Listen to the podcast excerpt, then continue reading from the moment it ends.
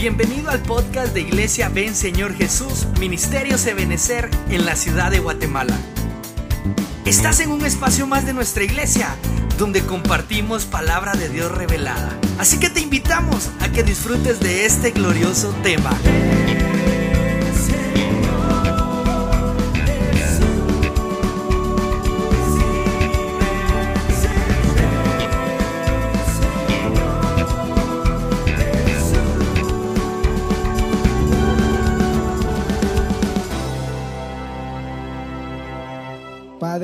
En el nombre de Jesús, te damos gracias Señor por este día, por este momento tan especial. Te pedimos que por favor tomes el control de los que estamos aquí presentes, como aquellos que no han podido venir por causas de enfermedad. Señor, te clamamos misericordia por los enfermos, sánalos, levántalos, Padre bendito, en el nombre de Jesús. Y te pedimos, Señor, que hoy traigas ese consejo oportuno para nuestras vidas acompañada de una unción apostólica, profética, evangelística, pastoral y magistral. Gracias Padre, gracias Hijo y gracias Espíritu Santo. Amén, amén y amén. Dale una ofrenda de palmas al Señor esta tarde. Gloria a Dios, aleluya. Cuesta acostumbrarse a decir esta tarde, ¿verdad? Decimos mañana o decimos noche, ¿verdad? Pero bueno, ahí le encargo que si digo mañana, trátame con cariño. Amén, pastor. Mañana, dígame, yo, por favor. Eh, quiero comentarle que esta mañana, hoy sí estoy hablando bien, ¿verdad? Eh, dimos una serie, empezamos una serie de temas de este domingo, al cual le pusimos por nombre imparticiones divinas. Vimos la parte, la primera parte en el primer servicio, la segunda, obviamente en el anterior, y hoy quisiera, y en este momento quisiera concluir eh, el punto de la tercera parte. Sin embargo, vamos a hacer una pequeña recapitulación para que más o menos entendamos el principio de ellas. Y quise basarme en este versículo, en Génesis capítulo 39, verso 21, donde la escritura dice, pero el Señor estaba con José y le concedió su benevolencia, haciendo que se ganara el favor del jefe de la cárcel, y éste confió, diga conmigo, confió. Este confió a José todos los presos de la cárcel, siendo él quien decidía todo lo que allí se hacía. Entonces, en la vida, Dios siempre imparte bendiciones a su pueblo. Arrancamos con este principio, el cual le digo a usted también, Dios quiere bendecir tu vida. Dios quiere bendecir tu familia, quiere bendecir a los tuyos, porque Dios es así, Dios imparte, Dios da, Dios otorga. Y en este caso, lo que vemos es que en la manera en la que le pasó a José, es que arranca el versículo diciendo que el Señor estaba con José. Y lo que nosotros necesitamos como creyentes es que Dios esté con nosotros, hermano. Porque si Dios con nosotros, dice la Biblia, ¿verdad? ¿Quién contra nosotros? Y cuando Dios está con uno, Dios otorga favores, imparte sus bondades, imparte sus misericordias. Y una de ellas es que nos volvemos personas de confianza. Qué, qué importante y al mismo tiempo qué trabajoso es el, el llegar a convertirse en alguien confiable en cualquier lugar. Es más, aún en el hogar, uno con sus actitudes se vuelve eh, confiable en la casa. Yo no sé cómo era usted, pero ¿cuántos tienen a Cristo en su corazón que digan amén? Entonces yo me imagino que usted es de confianza aún en su casa. Porque hay casas, hermano, que le llaman, ¿verdad? Esa es la oveja negra, dice, ¿verdad? Y cuando van a salir los padres, dice, bueno, salgamos, pues, solo hay que echarle llave a las gavetas, dice, ¿verdad? Y eso es terrible, pero se da en los hogares. Pero no solamente se da en los hogares, sino en los trabajos, en las iglesias, donde quiera que nos desenvolvamos, nosotros debemos alcanzar la confianza de las personas. Y eso se logra de muchas formas, pero la fuente número uno para volverse una persona confiable es que Dios esté con nosotros. No que nosotros digamos, mire, yo soy cristiano, solamente. A veces es mejor testificar con hechos que con palabras. Yo he conocido gente que se presenta a los trabajos como cristiano. Así soy con el pastor, dice. Y el otro mentiroso metiendo al pastor en clavos, ¿verdad? Y viera que yo, yo, yo ya predico, yo soy servidor. Dos meses le dura su tranquilidad y al tercer mes se pierde con toda la gente del trabajo. Y mire, ¿y dónde está el cristiano? ¿Se fue al culto? No, ese allá anda con todos los bolos del trabajo, dice. Y entonces esa confianza, ¿dónde está? Se empieza a perder la confianza. Pero aquellas personas que tenemos a Dios con nosotros, esa presencia divina nos hace vivir con temor al Señor. Nos hace vivir con el anhelo de respetar al Dios de los cielos que tuvo misericordia de nosotros, hermano. Sí, a la verdad, todos los que estamos aquí, según la Biblia, no merecíamos la salvación, pero a Él le plujo salvarte a ti y salvarme a mí por su eterno amor, hermano. Y por eso es que el poder del Evangelio es el cambio. Eso quiere decir que antes no éramos dignos de confianza, pero ahora con Dios, ahora con Cristo, en esta nueva etapa, ahora tú te puedes convertir en un hombre y en una mujer confiable, porque Dios está contigo. Donde tú vas, la bendición te persigue. Tú y yo tenemos que convertirnos en creyentes, no que anden buscando las bendiciones, sino como dice el Salmo 23, hermano, que el bien y la misericordia te persigan todos los días de tu vida. Es decir, que tú vas caminando en temor y el bien y la misericordia te siguen para bendecirte. Una persona confiable. Una persona a quien tú le digas, mira, aquí están las llaves de mi casa. Bueno, tranquilo, ¿verdad? No tanto así, ¿verdad? Para que la limpies. Aquí está la llave del carro, aquí te dejo mi mochila. Confiable. Alguien que tú y yo le podemos decir, hermano, fíjese que me siento un poco triste y que no nos juzgue, sino que ore y que guarde en su corazón que como humanos hay vulnerabilidades en, en los creyentes, pero que confiamos en la oración. Confiamos que la oración tiene poder y que nos puede restaurar y nos puede rescatar pero que aquel que es confiable no te juzga ni me juzga, sino que te llama y dice, oremos juntos. A mí también me ha pasado lo mismo, pero ¿sabes cómo he salido adelante? Orando al Señor, creyendo al Señor. Recuerda aquel versículo que dice, al que cree, todas las cosas le son posibles. Entonces no importa tu necesidad, sino lo que importa es la fe que tú pongas en la oración que vamos a hacer ahora. Confiable. No hay cosa más hermosa que trabajar con gente confiable, hermano. Entonces, Dios hace que nosotros podamos ser confiables. Hablamos en la mañana al respecto de esas imparticiones divinas que Dios da. Vimos, por ejemplo, que Dios nos imparte el poder de la regeneración, es decir, de la nueva vida, de un cambio de vida, de un estilo de vida diferente al que veníamos llevando. Ese es un poder de Dios que tiene la capacidad de cambiar al que era como un león, lo convierte en un corderito su hermano. Poder de la regeneración. también nos dio el poder del embestimiento. Lo estoy leyendo rápido porque esto ya lo predicamos, ¿verdad? Ese embestimiento en Hechos 1.8 que dice que viene el Espíritu Santo sobre vosotros y recibiréis poder. Ese poder nos otorga la capacidad de empezar a vivir un estilo de vida sobrenatural, donde ya las cosas dejan de ser tan naturales en uno, ya las cosas empiezan a volverse más espirituales y empezamos a vivir por medio de la fe, viendo la mano de Dios. Si hay un enfermo, oramos. Y aunque le demos medicina, oramos, pero sabemos que Dios puede hacer un milagro en medio de ese proceso. Tenemos conflicto, oramos, creemos que hay poder en el nombre de Jesús.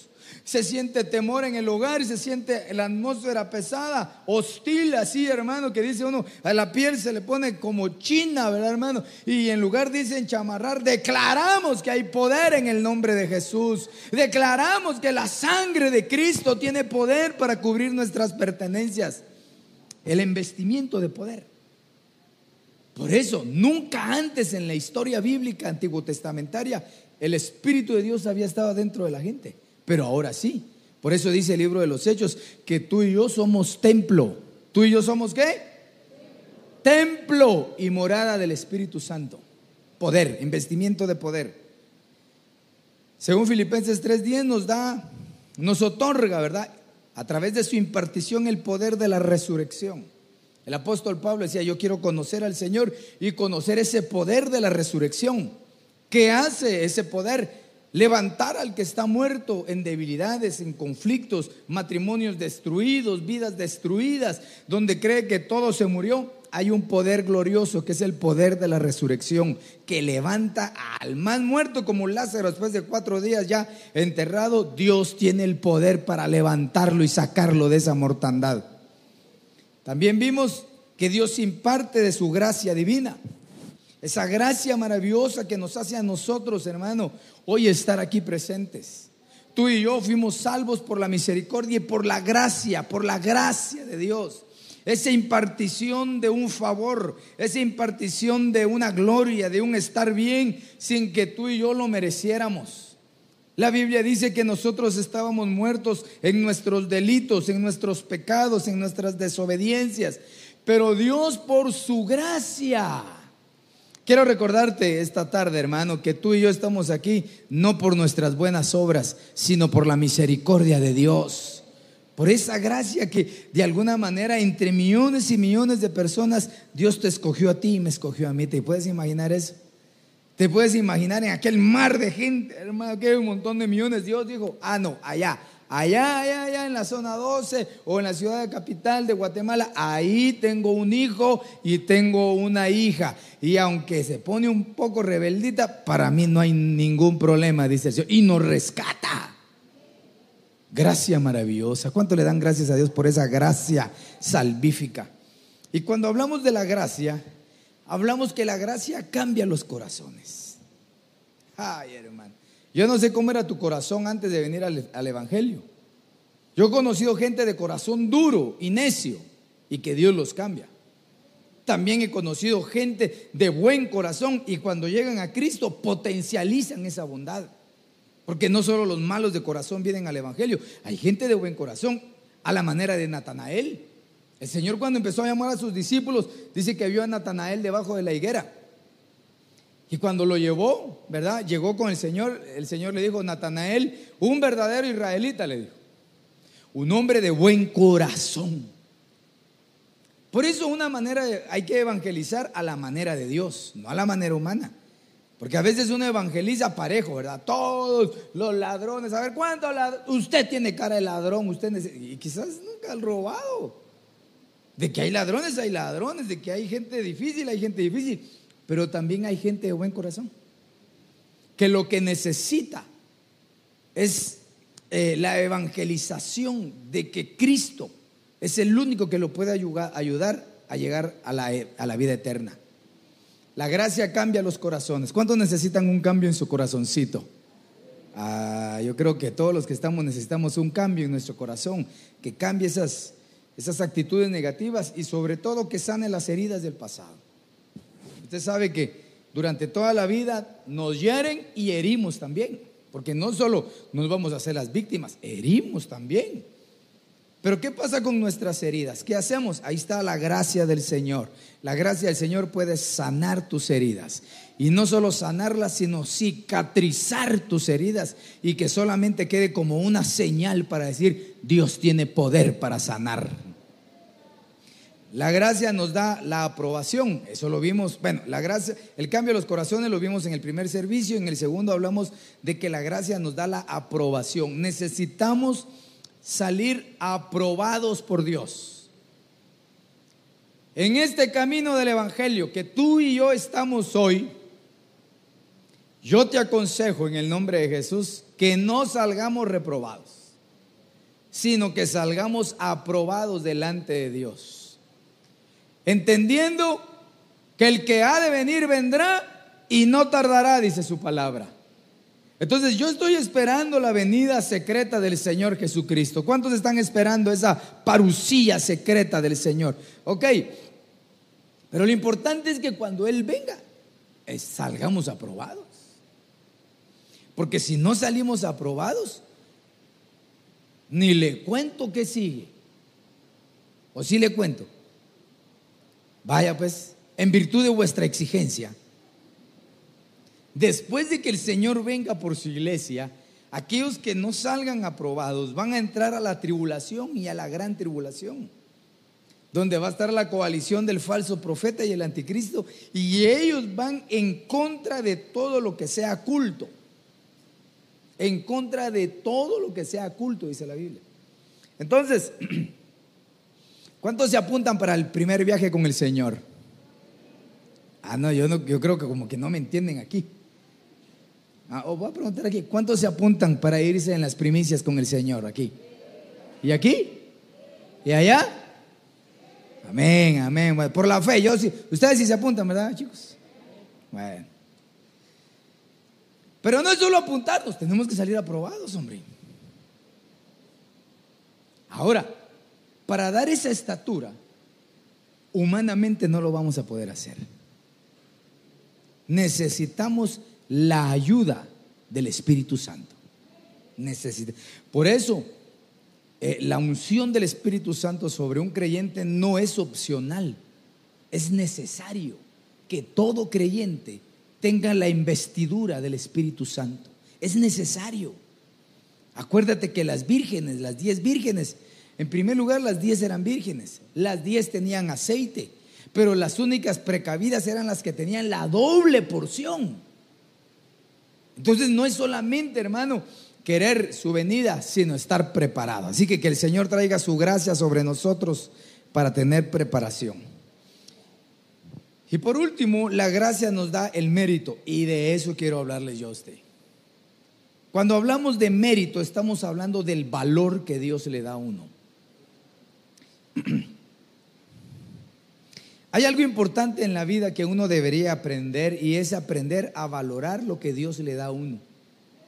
A valorar y agradecer lo que tenemos de parte de Dios. Hace un tiempo yo estaba hablando con alguien y le decía, mira, en la vida todo es importante y al mismo tiempo nada es importante. Todo depende del momento que esté viviendo uno. Por ejemplo, si yo eh, tengo salud, estoy tranquilo, no tengo ningún inconveniente, todo es importante. Es importante que me levante temprano, es importante que vaya a trabajar, es importante que haga mi trabajo con eficacia, es importante que vaya a un lado, que pague mis deudas, todo es importante. Pero cuando uno tiene un conflicto, cuando uno cae en una enfermedad, cuando hay una crisis emocional, todo lo demás deja de perder importancia. Y lo más importante es la vida. Yo no sé si usted alguna vez ha pasado una situación con algún su hijo, particularmente con los hijos es donde uno de padre se dobla. ¿Cuántas veces, a ver, a ver, a ver, cuántos tienen hijos aquí que han estudiado, que levanten o que estudian? A ver. De ahí puros patojos hay aquí. ¿Alguna vez usted le ha dicho a su hijo, anda a estudiar y aunque él no quiera, uno lo manda a estudiar? Y ahí va el regaño. ¿Cómo no vas a estudiar? Bien me decía mi papá. Ah, igual a su papá salió, decía, ¿verdad? No, pero vas a ir a estudiar. Y tenés que estudiar. Y anda a estudiar. Y te preparo la mochila. Y el niño hace berrinche y, lo empuja al bus. Y el niño, y usted, fuera. Eso es importante porque él está bien. Pero si el niño se enferma, ¿usted qué dice? Que pierda el año, pero que se sane. Entonces depende de la posición en la que uno se encuentra. Ahora nosotros en Cristo estamos en una posición que el Señor viene pronto y que es importante hacer algo para obtener el mérito, el valor, la oportunidad de participar en el arrebatamiento como una primicia de la novia de Cristo. No podemos ser espectadores únicamente, tenemos que hacer algo. Vea lo que dice en Génesis 39, 4. Y vamos a hablar de la gracia que nos da el mérito. José se ganó la confianza de Potifar. Ah, bueno, es el mismo versículo. Y este lo nombró mayordomo de toda su casa y le confió, le confió mérito, reconocimiento por lo que uno ha hecho.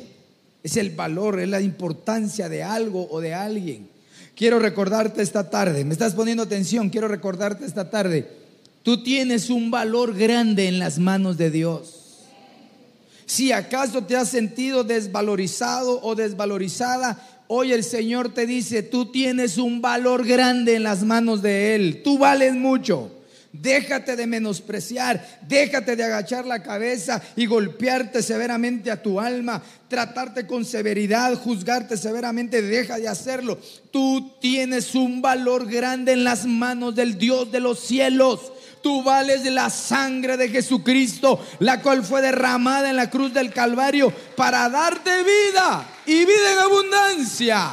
Dale palmas al Señor si tú lo crees. Y en este proceso, tú tienes que aprender a dejarte que Dios te dé el valor que tú mereces. La Biblia dice, escribía el apóstol Pablo, ¿verdad? En sus epístolas decía que nadie tenga mayor concepto del que debe tener de sí mismo. O sea que de alguna manera yo tengo que tener un concepto de mí mismo. Lo que debo de hacer es no creerme tanto. Porque yo no sé si usted conoce, yo conozco a algunos, gracias a Dios, ninguno de la iglesia. Pero hermano, que se cree en la última Coca-Cola del desierto. Y, realmente no son la última, hay un montón, ¿verdad? Ese es un problema cuando nosotros, hermano, hacemos de menos a otro creyéndonos más nosotros. Pero aún peor es cuando la gente se desvaloriza a sí mismo. Quiero hacerte una pregunta. ¿Cómo eres tú para comunicarte en tu casa? ¿Eres un buen comunicador? ¿Tienes buena comunicación en tu casa? ¿Te comunicas bien con tu cónyuge o con tus padres o con tus hijos? No sé, cada quien sabe su vida. Pero la segunda pregunta sería, ¿con quién más hablas tú? ¿Con quién es la persona que más hablas? ¿Ah? Ay, no entiendo. ¿Con quién? Con Dios, dice. Bueno, gloria a Dios. Pero yo digo que con quien más habla uno es con uno mismo, fíjese. ¿No le pasa? Usted se despierta, ya es tarde, me tengo que bañar. Te estás hablando. Dice, mira, ah, no, con un poquito de moco de gorila se me pasa. Dice, ya, me voy. Y va a caminar, es que yo qué bárbaro, me acosté, no, no, no, no, no me desperté, no comí, es que soy tonto, es que soy aquí. Y uno vive platicando con uno mismo. El problema es que te das cuenta que nos tratamos con mucha severidad.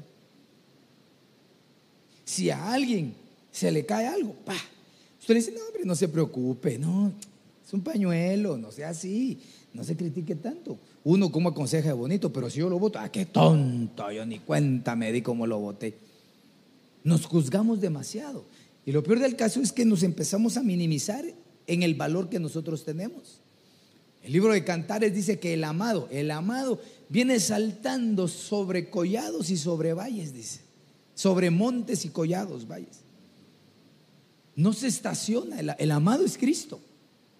Entonces el amado no se pasa, no se posesiona, no se queda sobre los orgullosos, sobre los montes pero tampoco sobre los que tienen baja autoestima.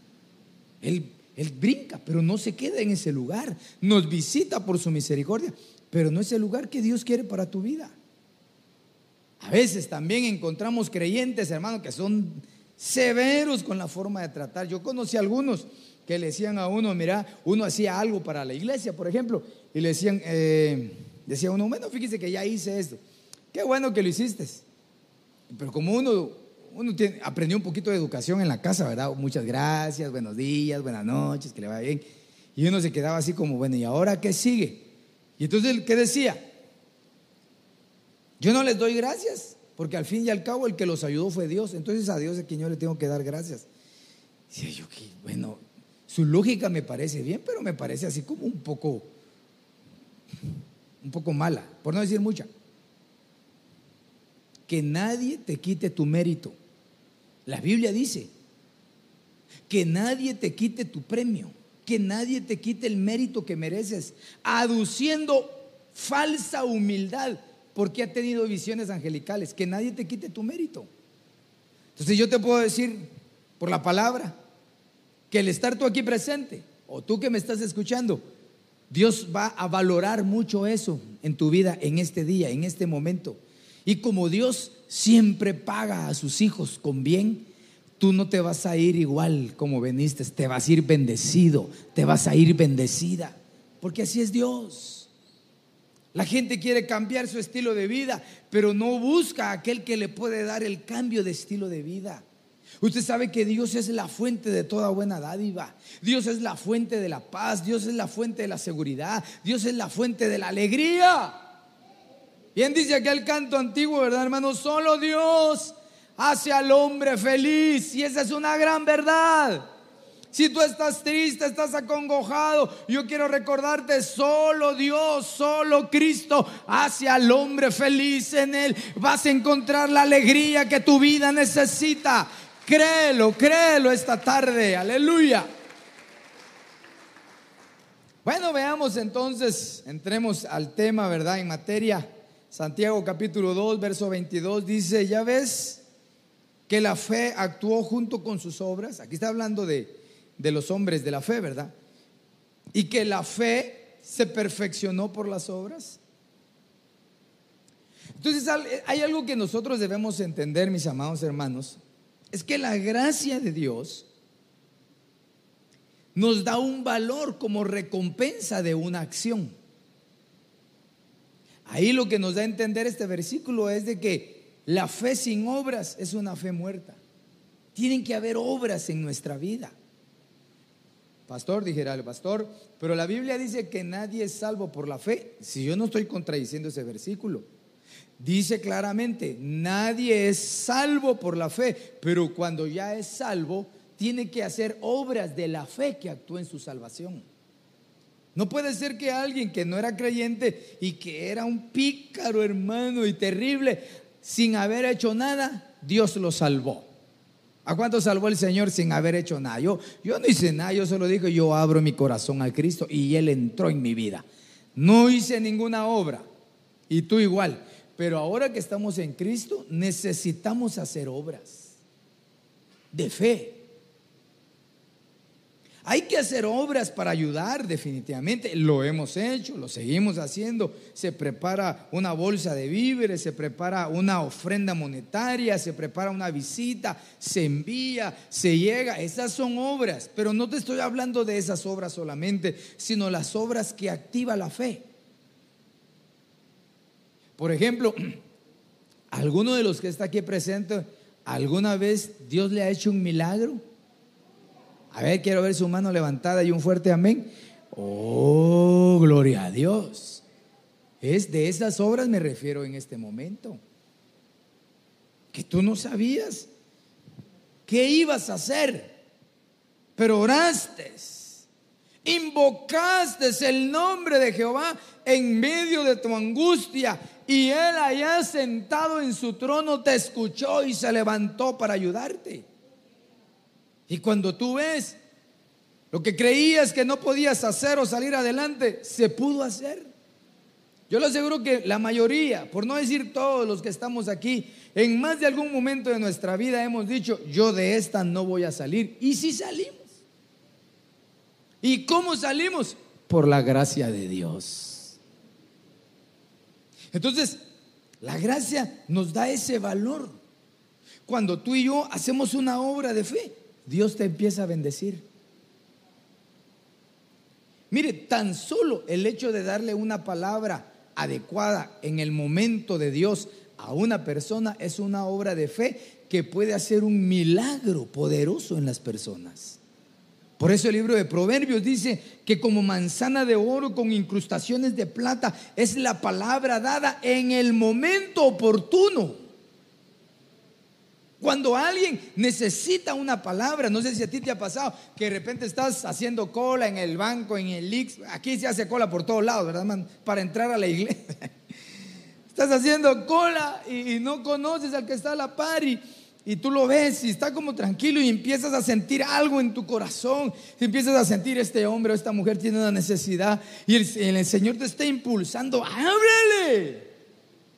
Dile que no está solo, que no está solo. Y usted, Señor, pero ¿cómo se lo va a decir, Señor? Y si esto es mío y entras con un debate en el interior hasta que te animas y le dices, mire, eh, solo le quiero decir que, que dice el Señor que usted no está solo. ¡Pum! Cae el otro. Me dice, Dios me lo maté, dice uno, ¿verdad?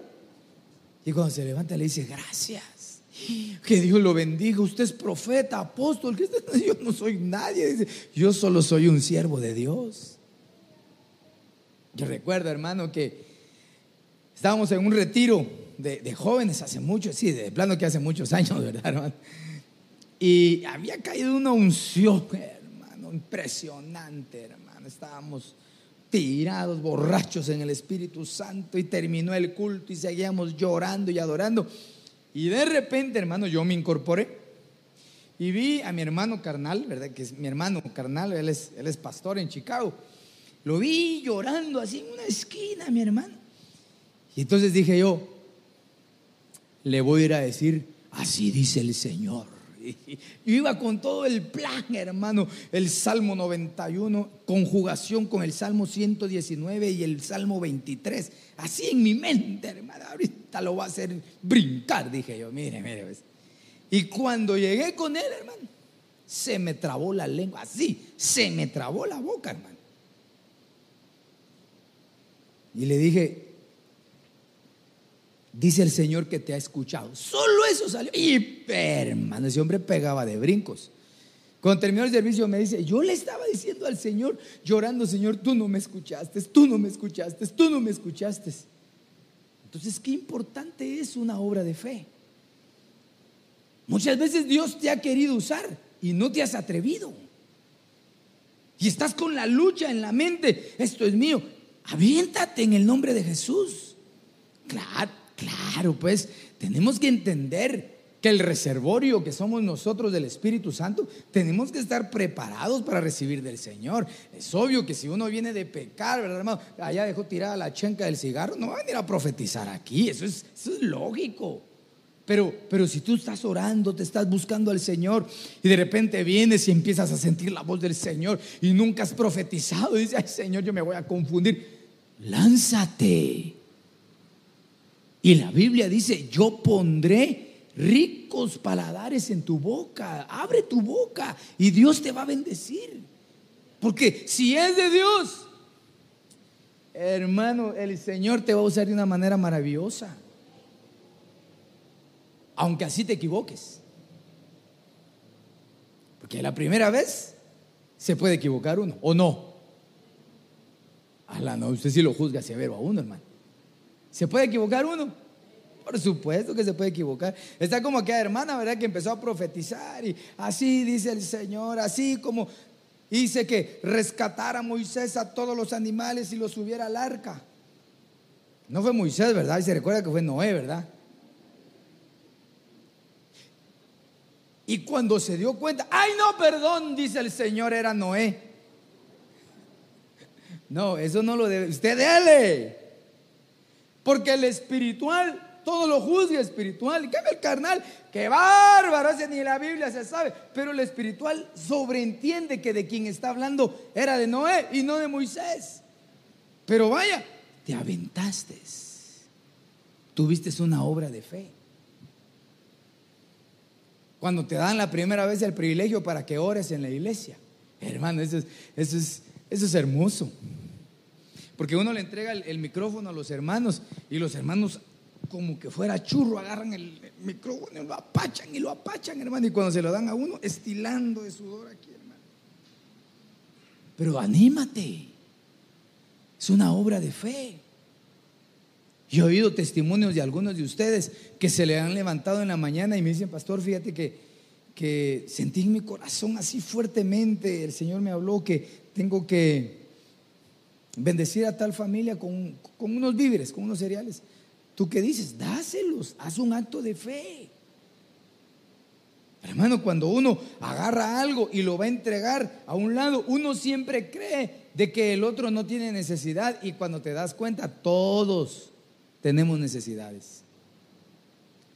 Que el Señor te ayude a tener obras de fe y eso va a llevar un mérito, un valor a tu vida vas a empezar a crecer en la fe.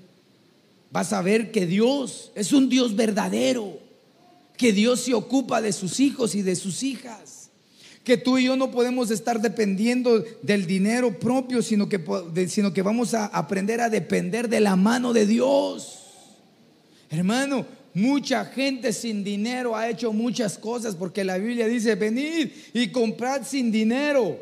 Porque así es Dios. Cuando Dios quiere bendecir a alguien como mérito de sus obras de fe, Dios lo bendice de la manera que Él quiera y siempre de una forma sobrenatural.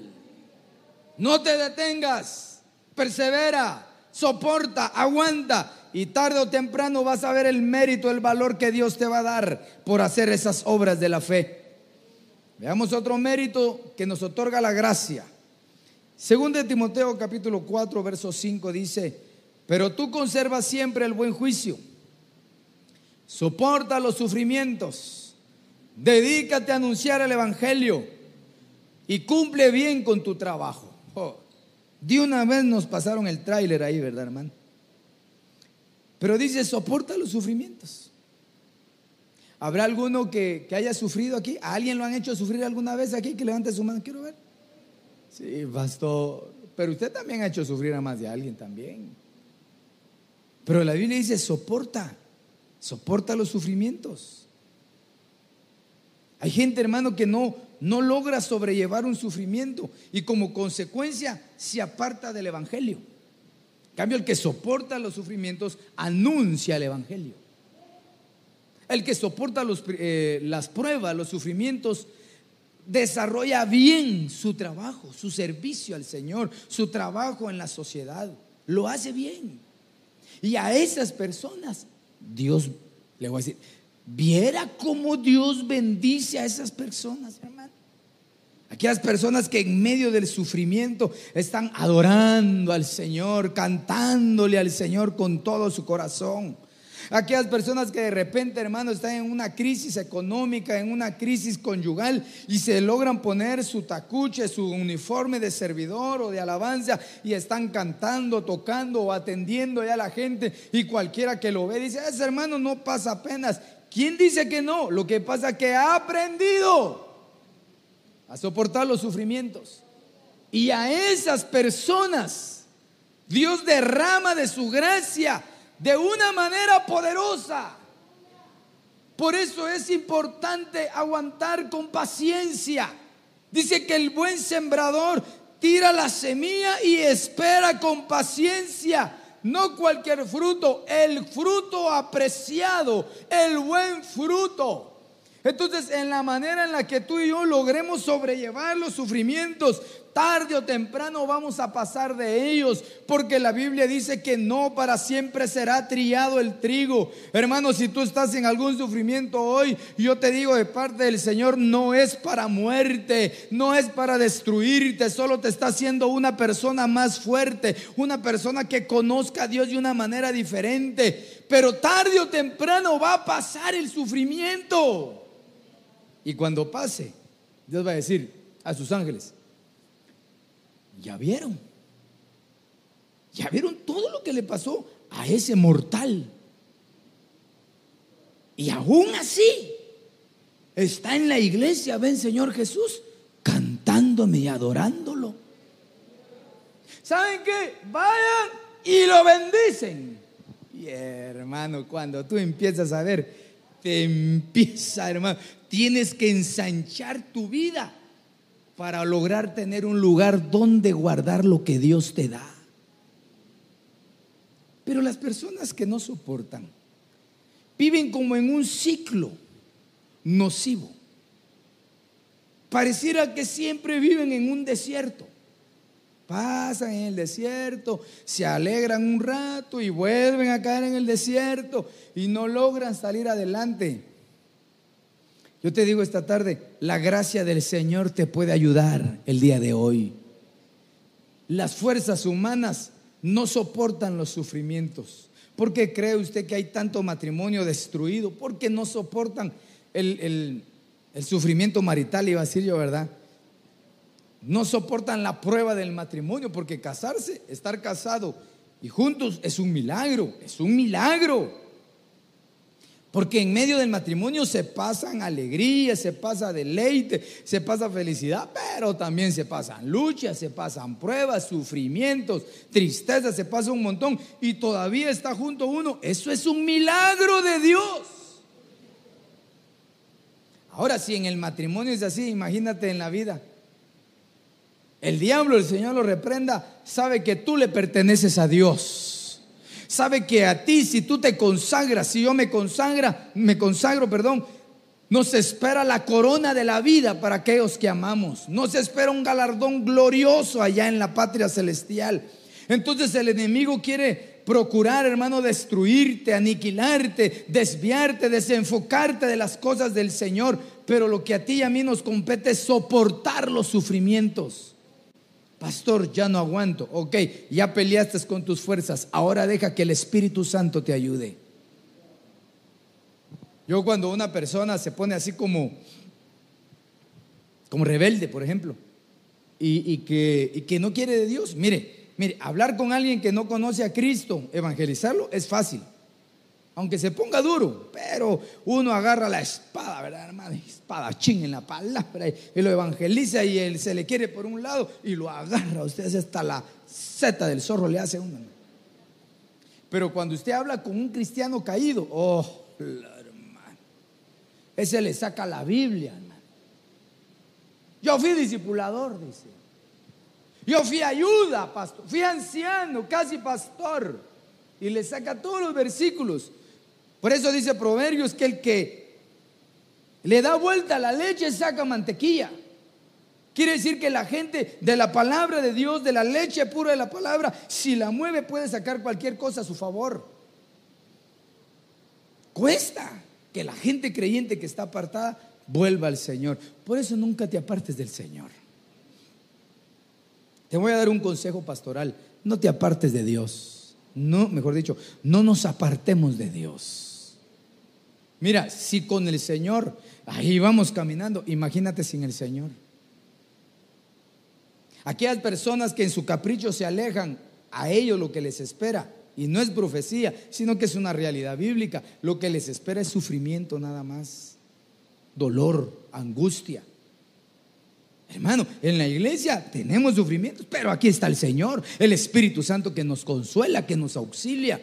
De repente uno viene cabizbajo con, hermano, todo mal mentalmente, emocionalmente, y de repente una profecía, hijo mío, yo te digo, no tengas temor, yo te voy a sacar adelante, aleluya, se activa tu fe.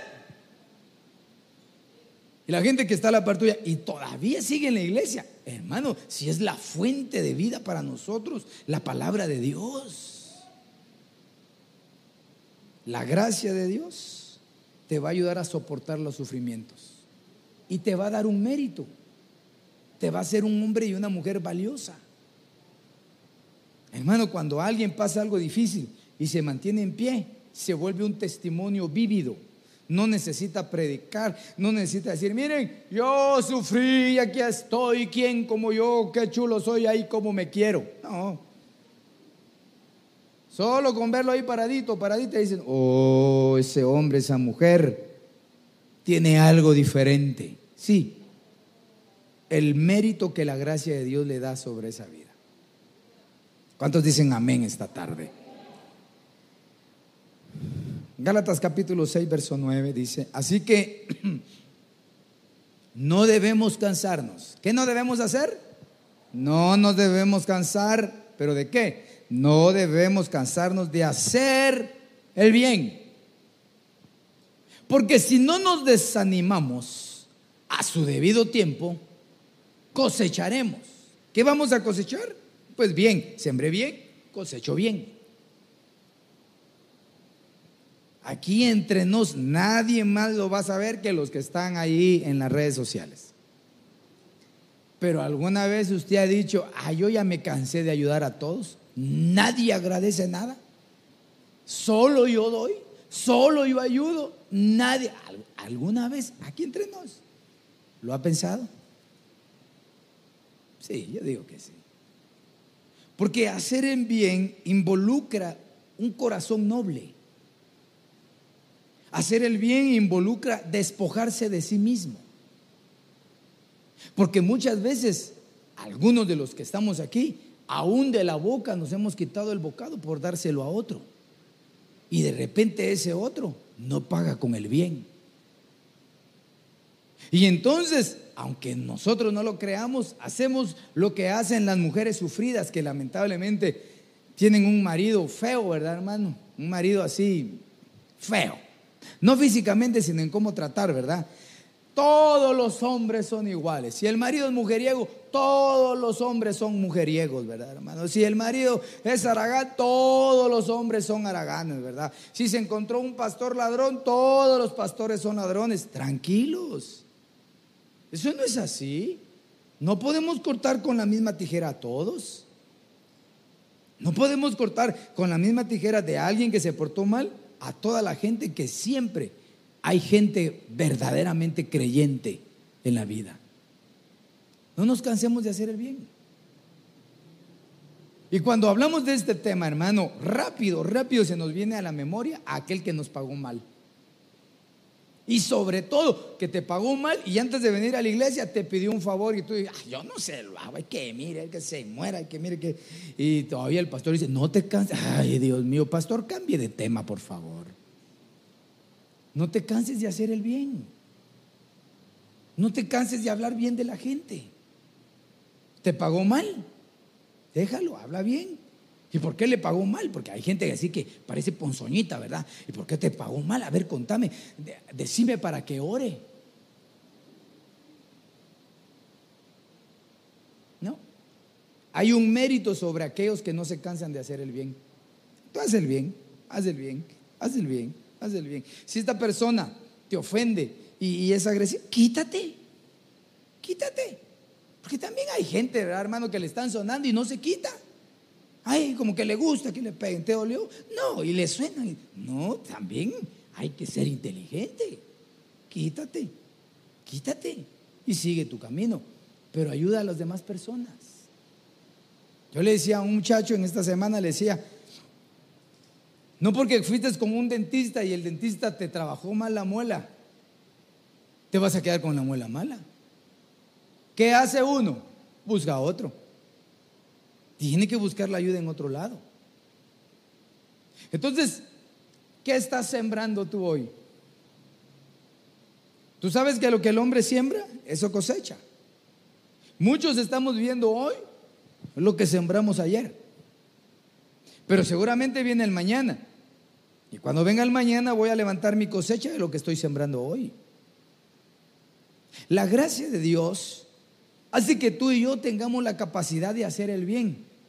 Y tarde o temprano Dios te va a bendecir. Y mira, yo tengo un pensamiento en mi corazón. Mi, mi, anhelo es sembrar y sembrar y sembrar y sembrar lo mejor posible. Hay terrenos que son áridos, entonces ahí no hay que sembrarlos. No son buena tierra de siembra, entonces no se siembra. Hay que pedirle al Señor que haga llover sobre esa, sobre esa tierra y que la vuelva productiva. Y entonces sembramos sobre esa tierra. Y quizás nosotros no veamos la recompensa de nuestra siembra, pero tus hijos sí la podrán ver. Yo conozco hombres hoy, hombres, que sus abuelos eran pobres, pobres. Había cuenta la historia de un pastor, hermano, de antaño, ¿verdad? Que cada vez que iba a visitar a sus ovejas pasaba al mercado comprando una libra de tomate y una libra de cebolla. ¿Cuántas será una libra? Cinco o seis tomates, ¿verdad? Bueno, depende de los tomates, ¿verdad? Pero pongamos seis tomates y seis cebollas. Y llegaba a visitar a la hermana Juanita y oraba por ella y mire, le dejo un tomate, no la libra, ¿verdad? Le dejo un tomate para que haga picadito y lo que quiera. Iba a visitar a otra, mire, le dejo un tomate. Yo le he enseñado, le he predicado que cuando uno va a algún lugar siempre debe llevar algo en sus manos. Se iba al otro, ya se me acabaron los tomates, una cebolla. Y el hombre pasó penas, hermano. Pero sus hijos, fue gente millonaria, hermano. Sus generaciones, gente estable. Porque a veces lo que uno siembra no va a ver la recompensa tan pronto. Pero como la palabra de Dios siempre, siempre se cumple. No te canses de hacer el bien. Y quiero concluir con 2 Corintios capítulo 13, verso 14, que dice, la gracia del Señor Jesucristo el amor de Dios y la comunión del Espíritu Santo sea con todos vosotros. Aleluya. En esta vida, en este preciso momento, lo que necesita la iglesia de Cristo es que la gracia de Dios caiga sobre nosotros. Ella nos va a ayudar para que demos la talla, hermanos.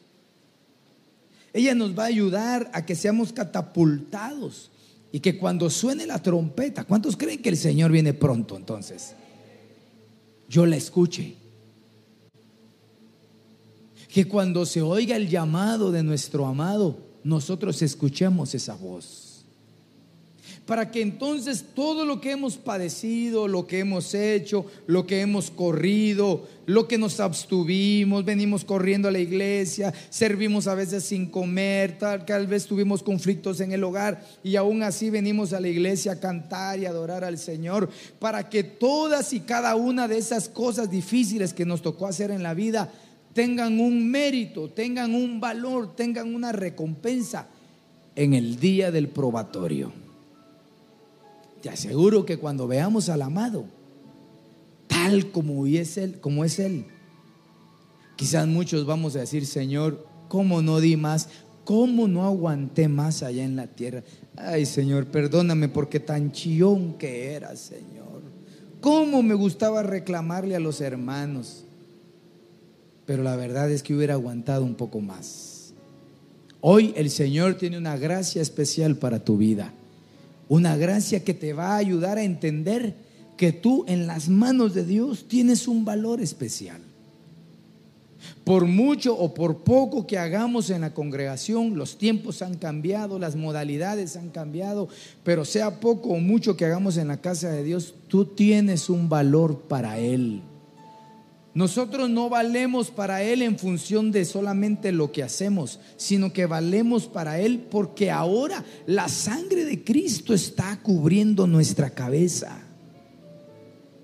Y si esa sangre preciosa está cubriendo tu cabeza, tú y yo tenemos acceso hasta el trono de su gracia. Y ahí, ahí, ahí se desprende la bendición de Dios para nuestras vidas. Ponte de pie, por favor, y vamos a orar al Señor esta tarde y le vamos a dar gracias.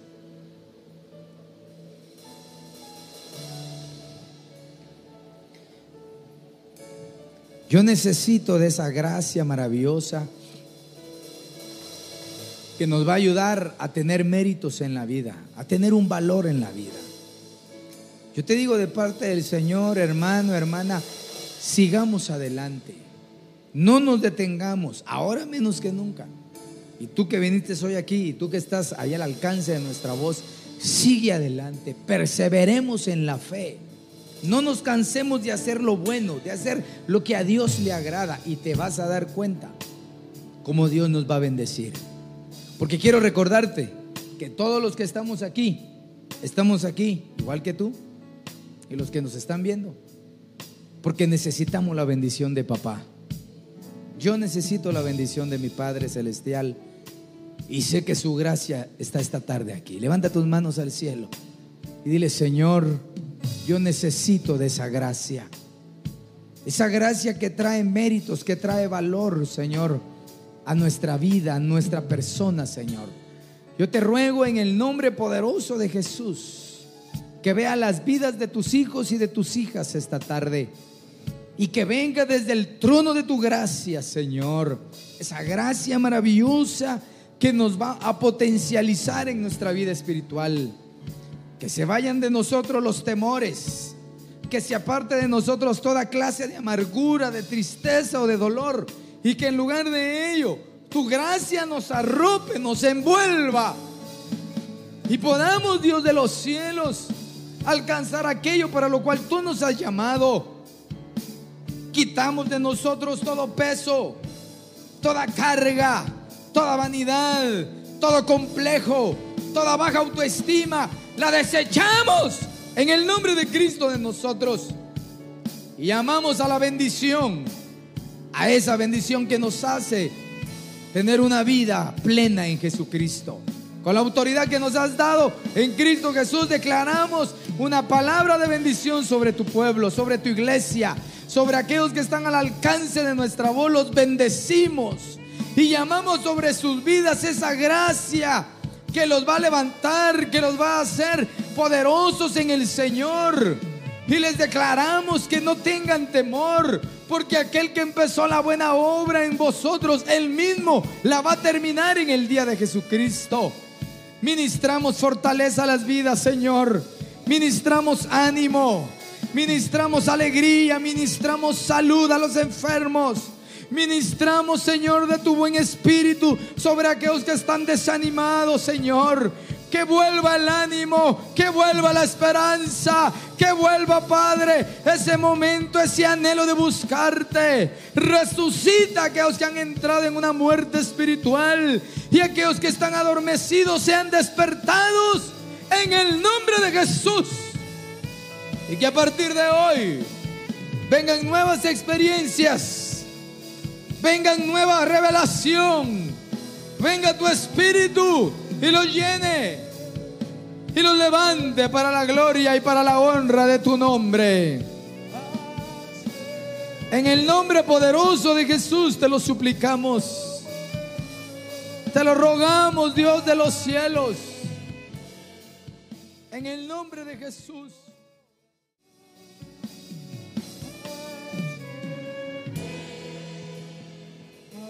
Sí, Señor.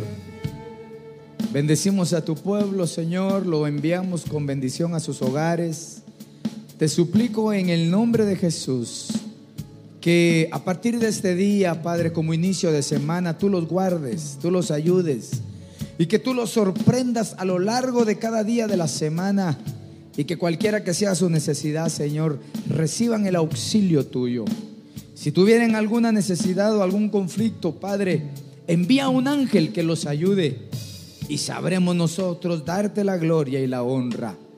Bendecimos a aquellos que nos están sintonizando por las redes sociales y te pedimos que ahí en sus hogares sean bendecidos y sean ayudados. En el nombre poderoso de Jesús. Amén, amén y amén. Esperamos que este tema haya sido de bendición para tu vida. No olvides seguirnos en nuestras redes sociales como Iglesia de Cristo, Ven Señor Jesús, Ministerios Ebenecer. Recuerda, todo tiene solución. Hasta la próxima. Bendiciones.